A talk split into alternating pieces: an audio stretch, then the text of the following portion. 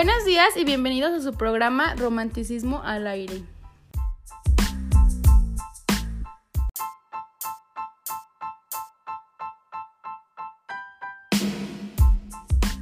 El día de hoy nos encontramos en la década de los 30 para dar un recorrido literario sobre el romanticismo.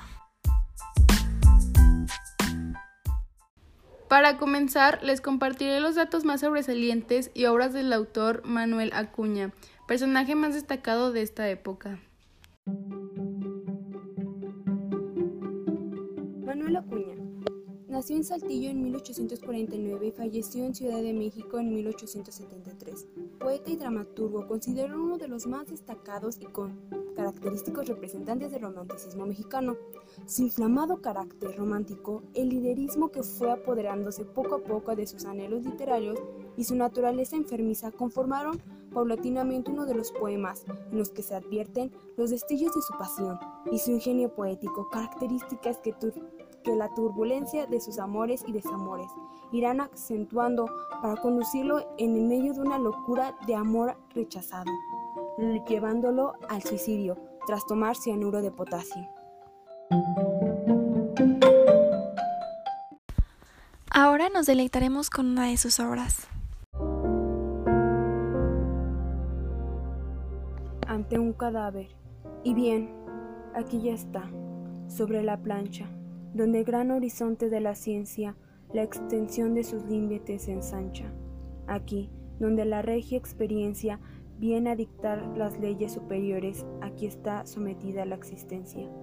Aquí, donde derrama sus fulgores, ese astro a cuya luz desaparece.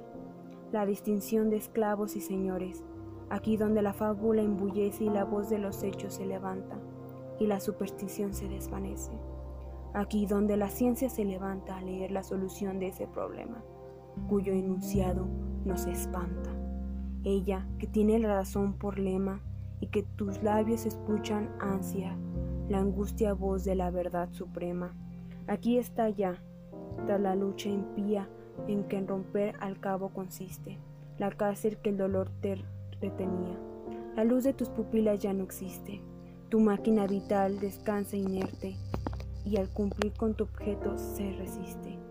Miseria y nada más, dirán al verte los que creen que el imperio de la vida acaba donde empieza, de la muerte. El romanticismo en México fue una corriente artística que apareció tras la independencia del país y se prolongó hasta el estallido de la Revolución Mexicana. Sus principales características fueron la soledad, los temas sepulcrales y la melancolía.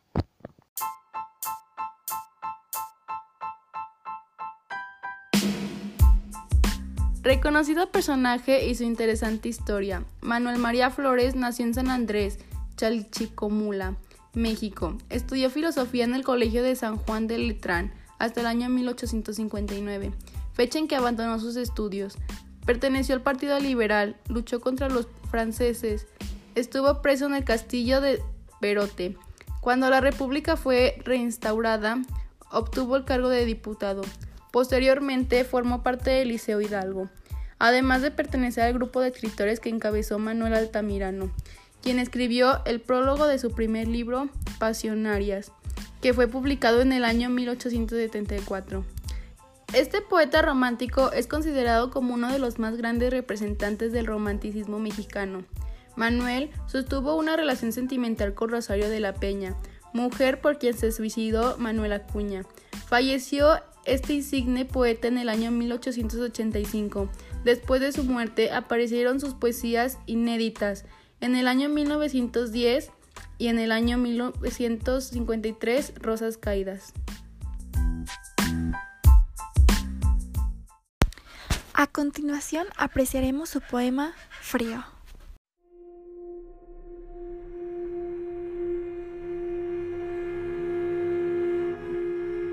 Frío. La tarde era triste, la nieve caía, su blanco sudario los campos cubría. Ni un ave volaba ni oíase rumor. Apenas la nieve dejando su huella pasaba muy triste, muy pálida y bella. La niña que ha sido del valle la flor. Llevaba en el cinto su pobre calzado. Su hermano pequeño que marcha a su lado le dice ¿No sienten la nieve sus pies? Mis pies nada sienten, responde con calma. El frío que yo siento lo llevo en el alma, y el frío de la nieve más duro no es. Y dice el pequeño que helado tirita. Más frío que el de nieve, ¿cuál es, hermanita? No hay otro que pueda decirse mayor. Aquel que de muerte las almas taladre, aquel que en el alma me puso mi madre el día que a mi esposo me unió sin amor.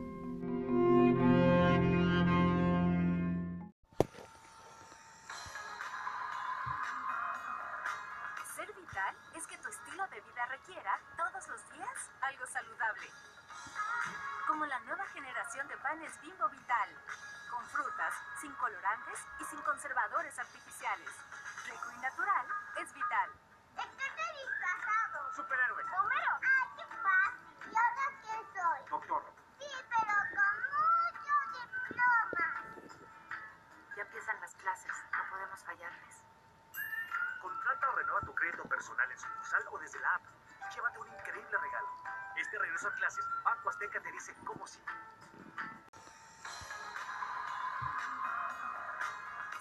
Vital es que tu estilo de vida requiera todos los días algo saludable. Como la nueva generación de panes Bimbo Vital, con frutas, sin colorantes y sin conservadores artificiales. Rico y natural es vital.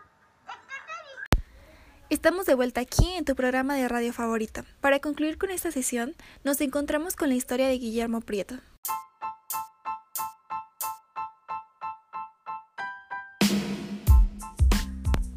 Guillermo Prieto fue un poeta y político de origen mexicano, nacido en la Ciudad de México el 10 de febrero de 1818 y fallecido en Tacubaya el 2 de marzo de 1897. Su vida se vio afectada por dos desgracias que le ocurrieron cuando él tenía tan solo 13 años. Su padre perdió la vida y su madre se vio afectada en sus facultades mentales, lo cual lo dejó en manos de Andrés Quintana Roo, también hombre de letras y política, quien se hizo cargo de su tutoría. Más tarde, fundaron juntos la Academia de Letras, un importante emprendimiento para la literatura de su país. Daremos fin a esta sección con un poema del autor. Daremos fin a esta sección con un poema del autor.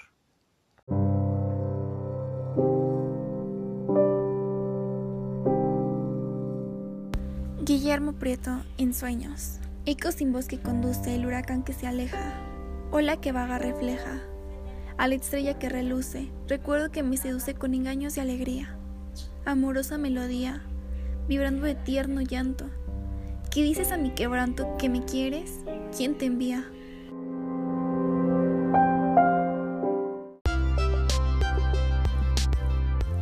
Una presentación de Radio Romanticismo al aire. En la lectura, Yasmín Rangel, Luz Hernández y Anette Esqueda.